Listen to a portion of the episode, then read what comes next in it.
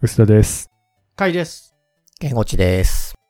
今回ゲストにですね、えー、ケンゴチさんこと吉田健吾さんお越しいただきました。よろしくお願いします。よろしくお願いします。まず、早速なんですが、最初に自己紹介をお願いしてもよろしいでしょうか。これまでの経歴など含めて。はい。えっ、と、吉田健吾、えー、健吾ちこと吉田健吾と申します。えー今はですね、あの、コーチェットという会社で、えーまあ、コーチングを、まあ、中心にして、えーリーダー育成とか、あマネージャー研修とか、まあ、そういったものと、えーそれのウェブサービスのようなものを今作っておりまして、えーそこで取締役しております。で以前は、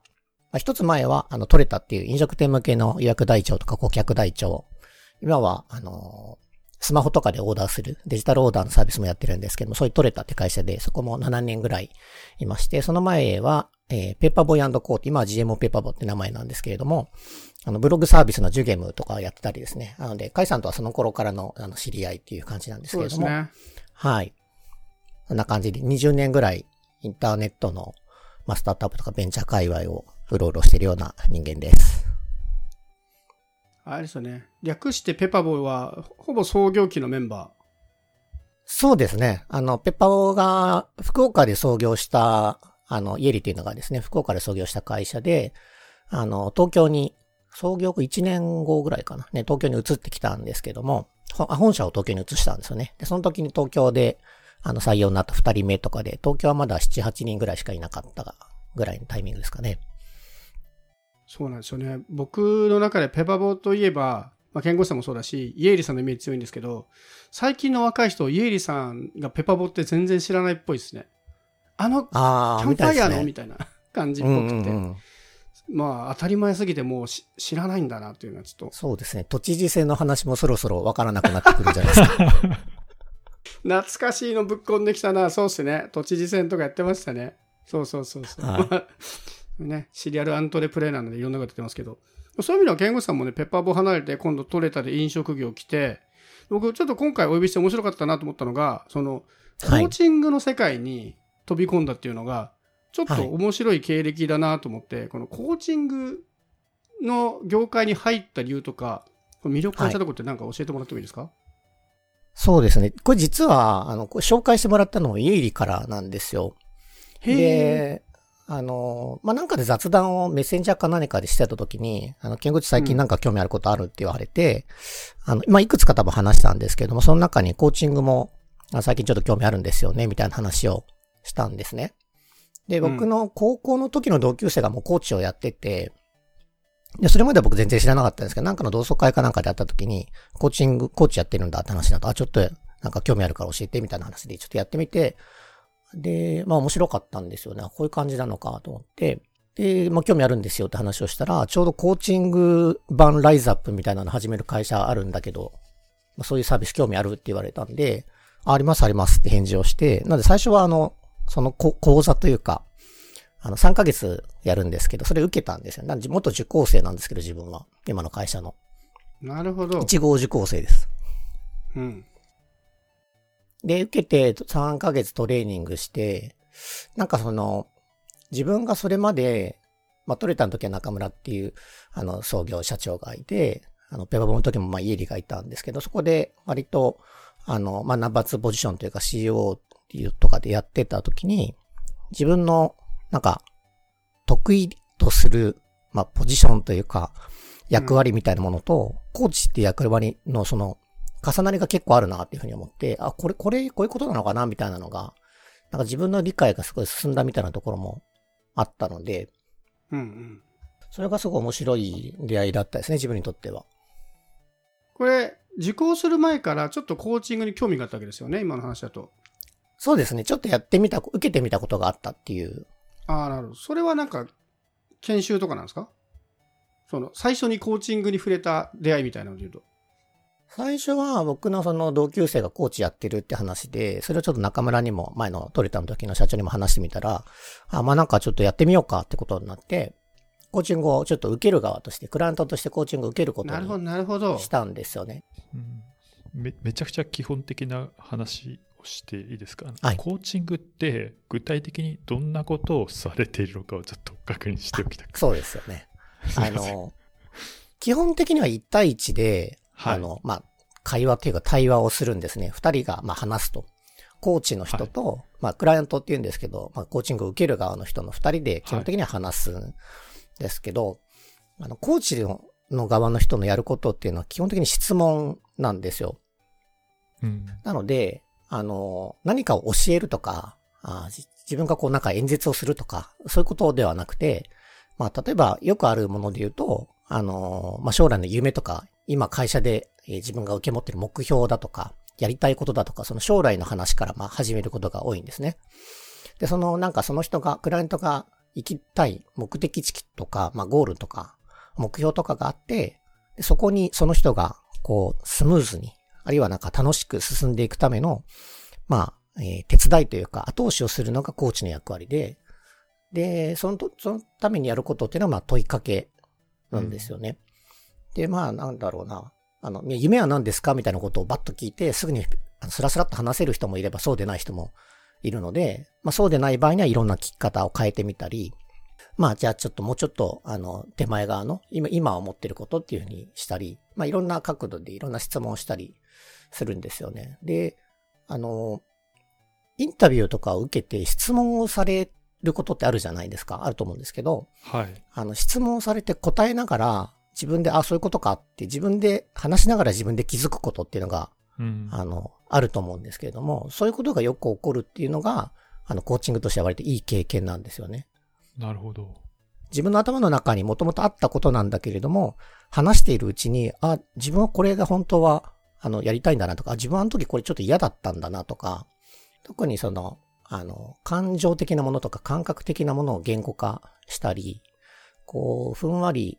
あの、まあ、解像度の低い状態っていうのか、こうもやっとしてることを言語化することで、あ、こういうことかって形がはっきりする、アウトラインがはっきりするみたいな、うん。あの、そういう、こう、会話があって、えー結果、クライアント役の人が、あ、じゃあ自分はこれをやればいいんだなとか、こっちに向かっていこうとか、これをやりますって決めるとか、うん。なんかそういう、あの、前に前進していくみたいな、そういうのがコーチの役割ですね。なるほど。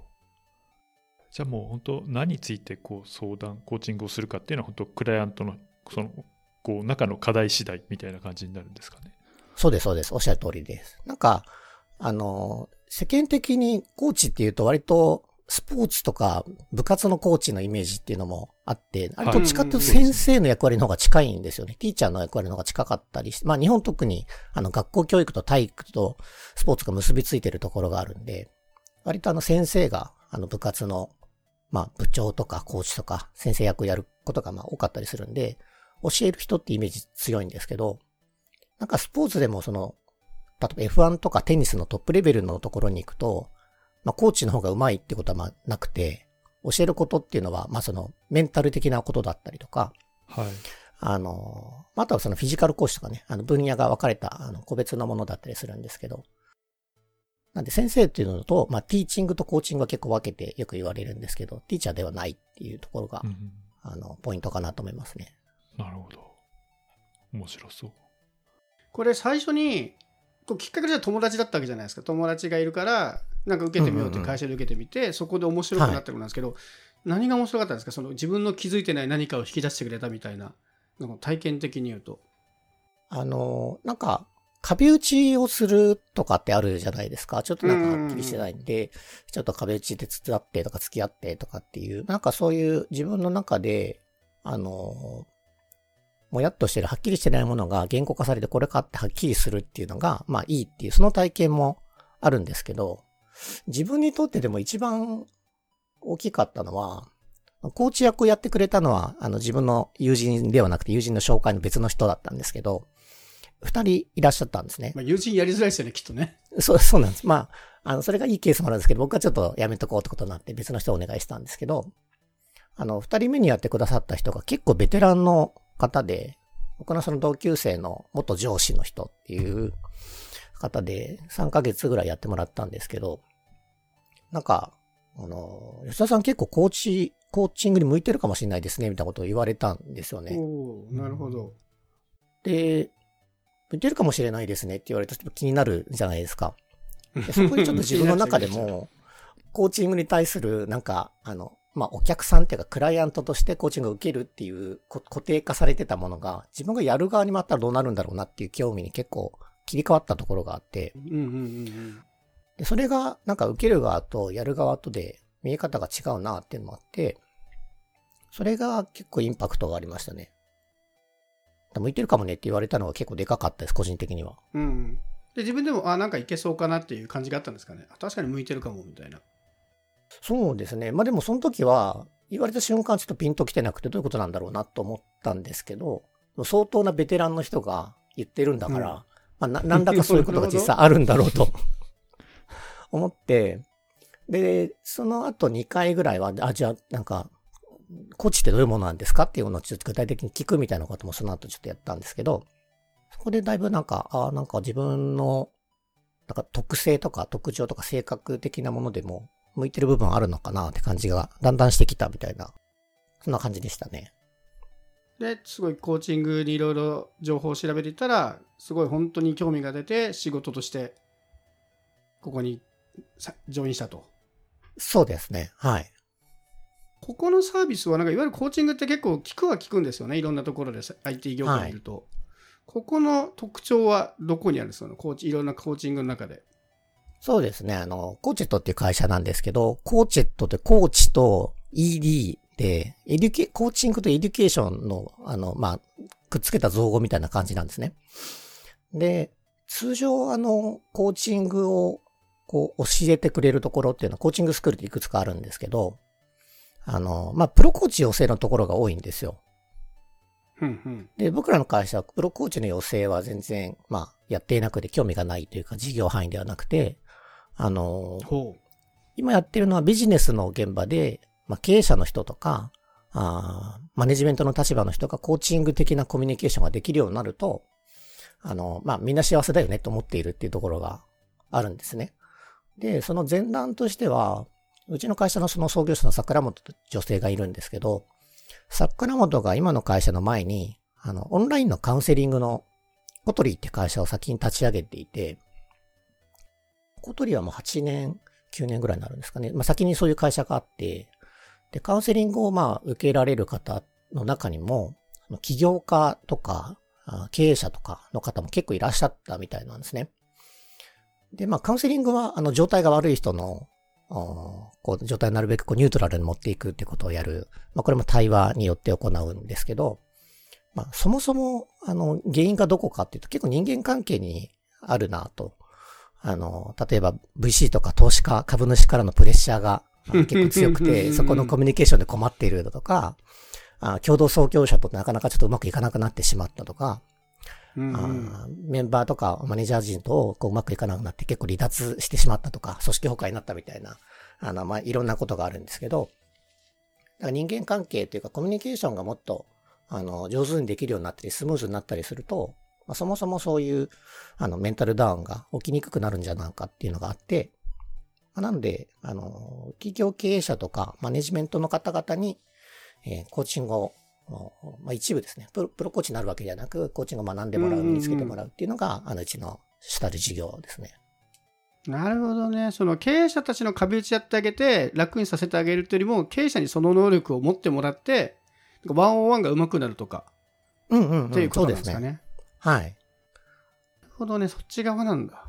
あとあの、コーチングを学んでいく過程で、あの、僕らの場、コーチングってまあスキル面とマインド面があるんですけど、まあスキルはなんかその傾聴とか質問とか承認とかみたいな話なんですけど、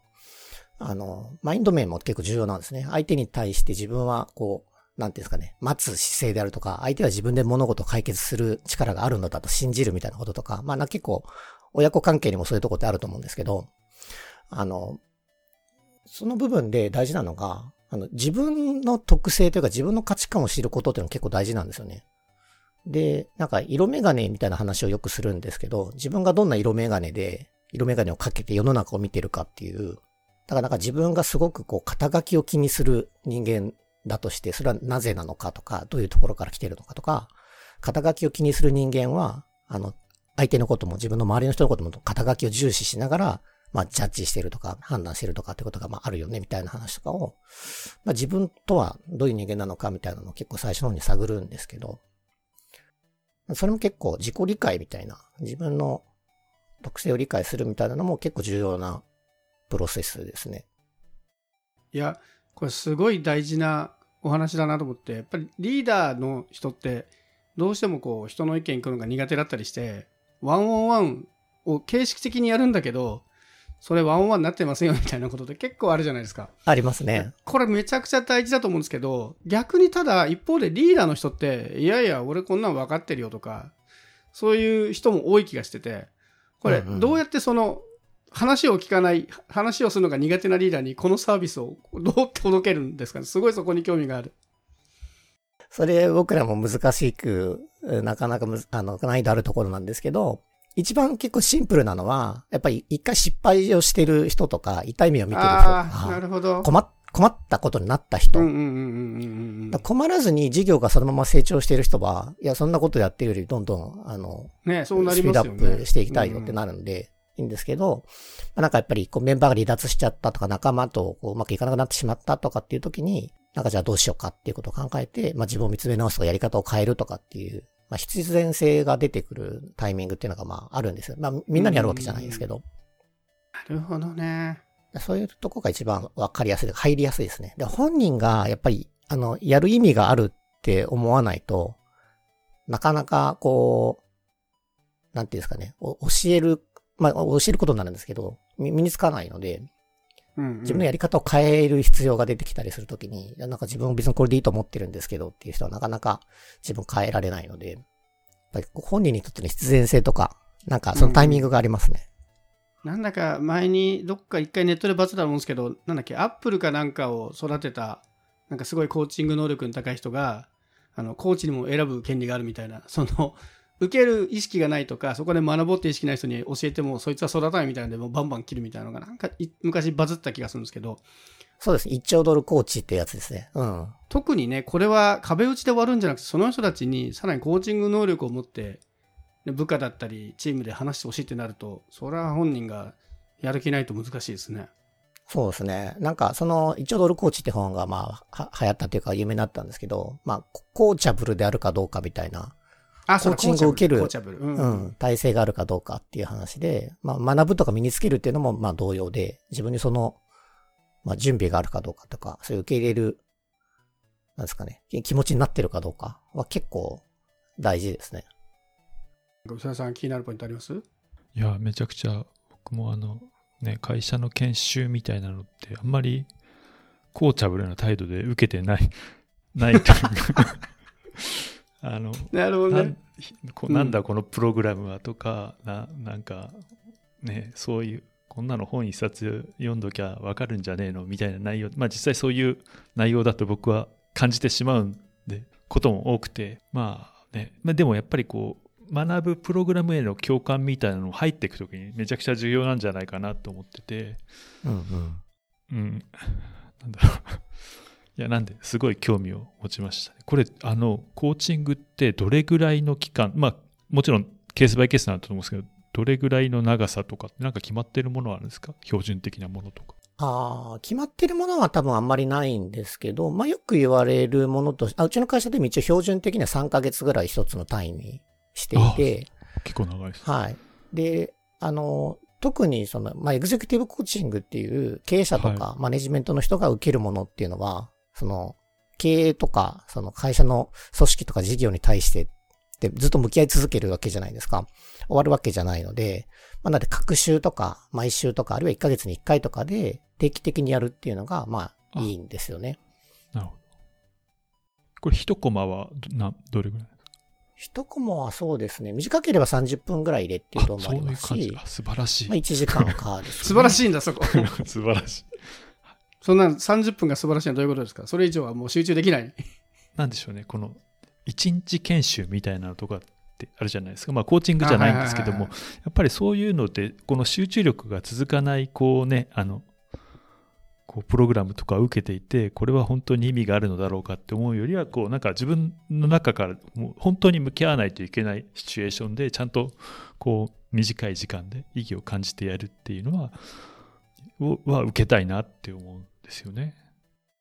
トレーニングの、その、さっき言ったコーチング版ライズアップみたいになってて、あの、家から紹介してもらったこのキーワードがむちゃくちゃ面白いですよね。こうコーチングバイライズアップってどういうことよと思ったもん。え結構ストイックにやるんですよ。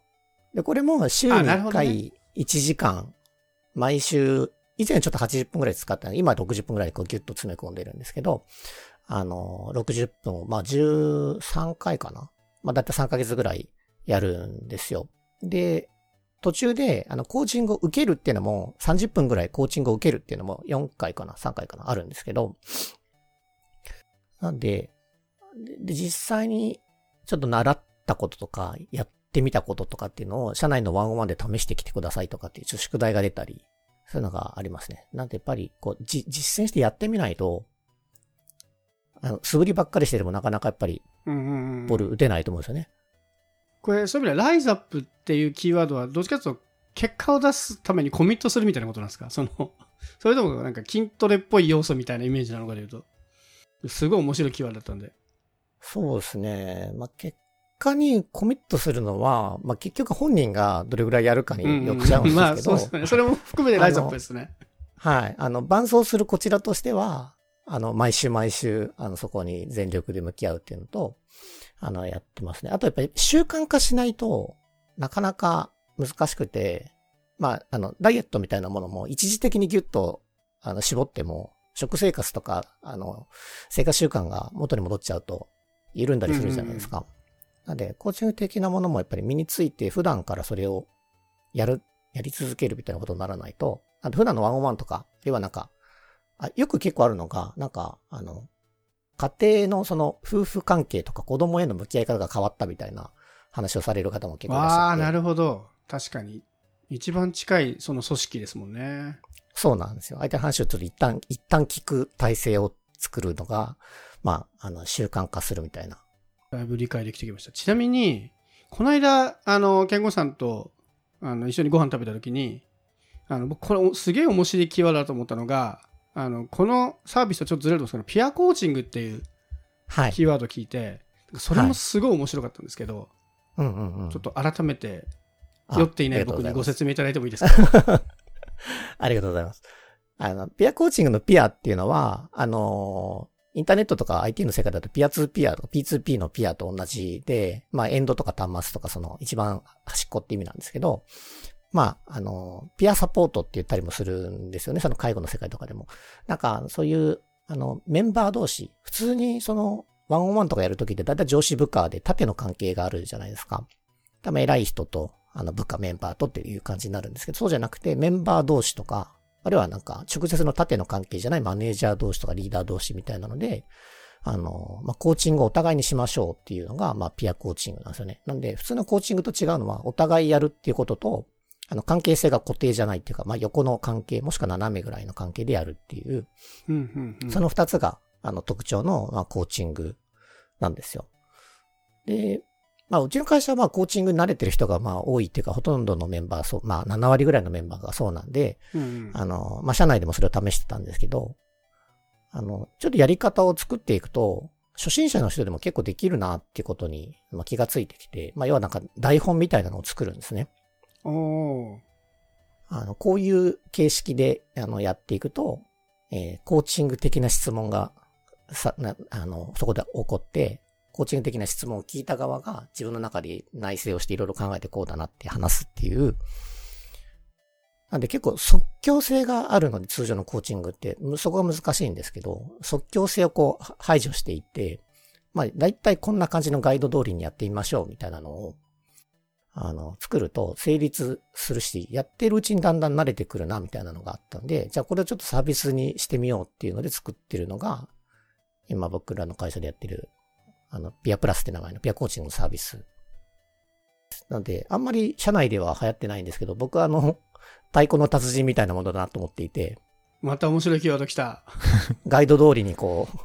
ガイドが流れてきて叩くじゃないですか。うんうんうんうん。そうするとなんかその曲に合わせて太鼓叩いてる状態になって、なんか楽譜が読めるとかっていうわけじゃないけれども、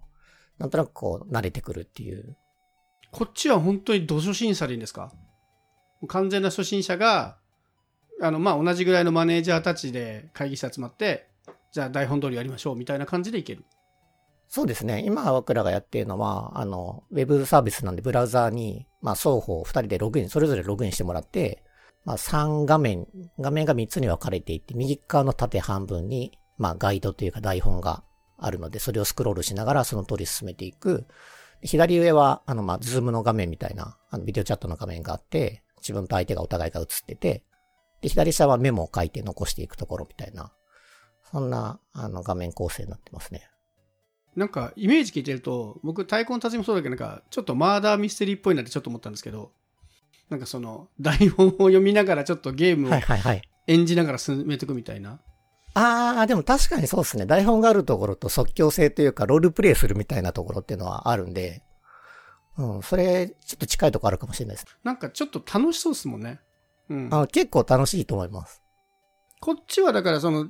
事前にいろんな勉強というか、きっちり時間取ってやる必要はないってことですよね。ねいきなり台本があるから。その分、要は軽いんですかね。その、マネージャー層たちが、マネジメント層がしっかり学ぶものに比べると、もっとカジュアルな内容になるんですかね。内容、あの、コーチングって、あの、先ほど、あの、須田さんおっしゃったんですけど、あの、テーマはクライアント次第なんですよね、通常。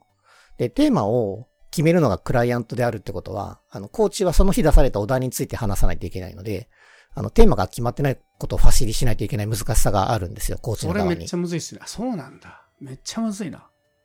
なんで、パネルディスカッションの司会だけしてくれって言われて、テーマその日決めますみたいな状態だと思ってもらえたら いいと思うんですけど、めっちゃむずいじゃないですか。難易度高え。めっちゃむずい。なるほでど。僕らが今作ってるやつは、今日はこのテーマですっていうのを決めてあるんですよね。だ3年後の目標をちょっと考えましょうとか、1年後の目標を決めましょうとか、あの3ヶ月の振り返りをしましょうみたいなテーマをもうセットしてあって、そのテーマの台本があるっていう感じになってるので、うん。あの即興性がだいぶ下がるんですよね。なるほど。なのでそこで難易度がすごく下がるので、まあ、通常のマネージャー職をやってる人だとワンオンワンやったことある人多いと思うので、うんうんうんあの、今ね、大学生とかにも使ってもらってるんですけど、大学生ってワンオンワンの面談とかってあんまないんですよね。あの、学生時代そんなのってあんまないじゃないですかないですね、普通。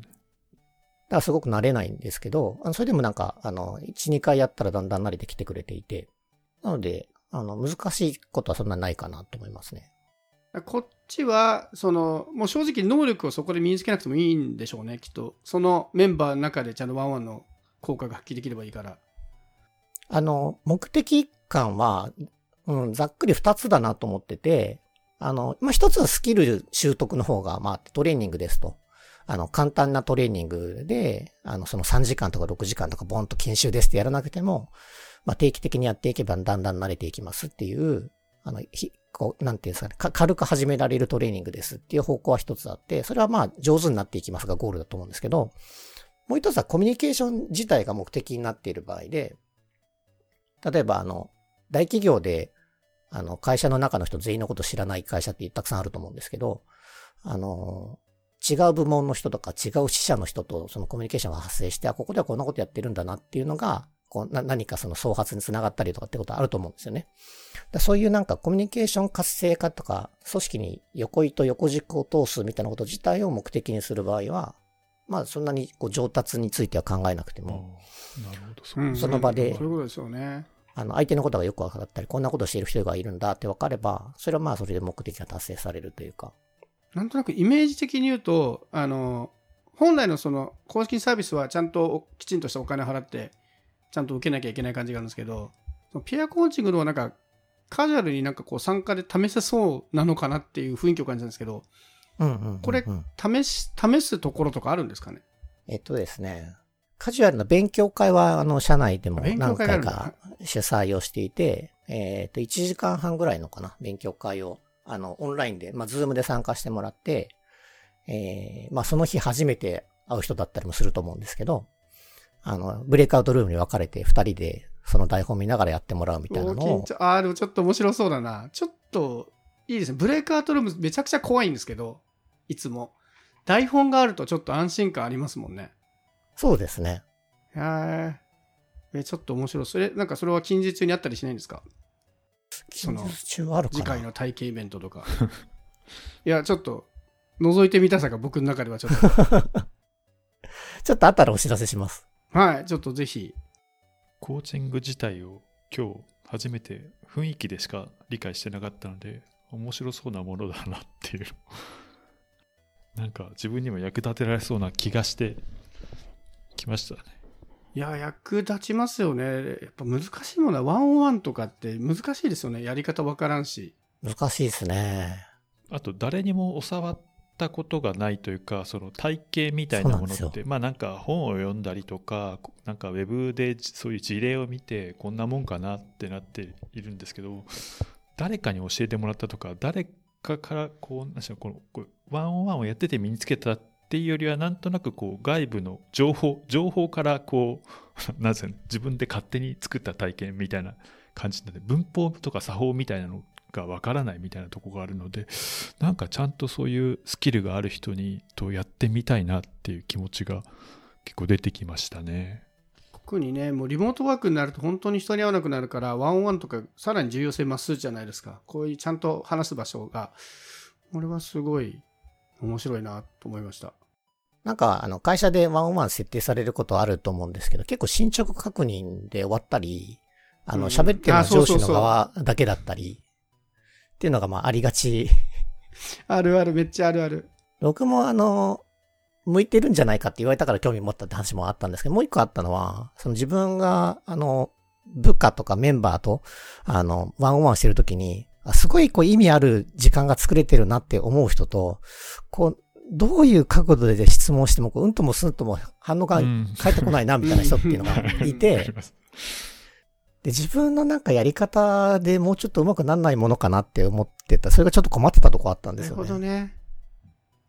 そこにぴったりハマったんだ。うん。確かにこれワンオンワンをやる側だと結構切実ですよね。こうどうや、どういうスキルがあればワンワンをうまくややっていけるのかっていうのは。いい状態のワンオンワンっていうのがどんなのかわかんないですよね。わかんないですよね。だって誰も見てないんだもん。かそうなんですよ。観客いないから 何が良かったのかわかんないですよね。そう、ブラックボックスなんですよね。いやーうまくいったなーって言いながら実は一方的に喋ってる気持ちよかっただけっていうパターンもはいありますしね。で僕がなんかうまくいったんだなと思ったのは、あの、す辞めたメンバーから、あのまあなんで会社が離れていったんですけど、辞めたメンバーからもちょっと3ヶ月に1回ぐらいワンオンワンしてくれませんかって言われたんですよ。おすげえいい、すごい。いい評価。めっちゃいい。いいだ話。めっちゃいい。会社辞めて、あの、やらなきゃいけない状態じゃなくな、なくなってもリクエストが来るっていうのは、これいい時間が作れてんだなって思ったんですよね。最高の褒め言葉じゃないです、それだって。それなんかすごい、はい、すごい嬉しかったですね。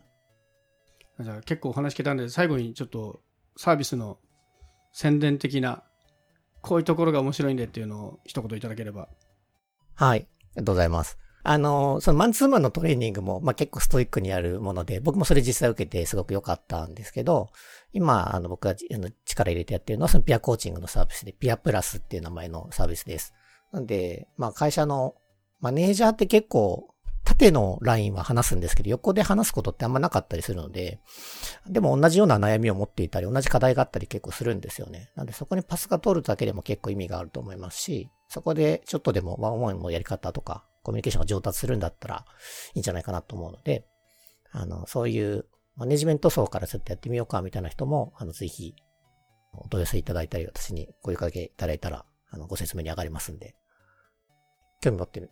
あの方はちょっと見てみてください。はい。あの、このポッドキャストの概要欄にもリンク貼っておくんで、興味ある人はぜひアクセスしてください。はい。はいありがとうございました。ありがとうございますありがとうございました。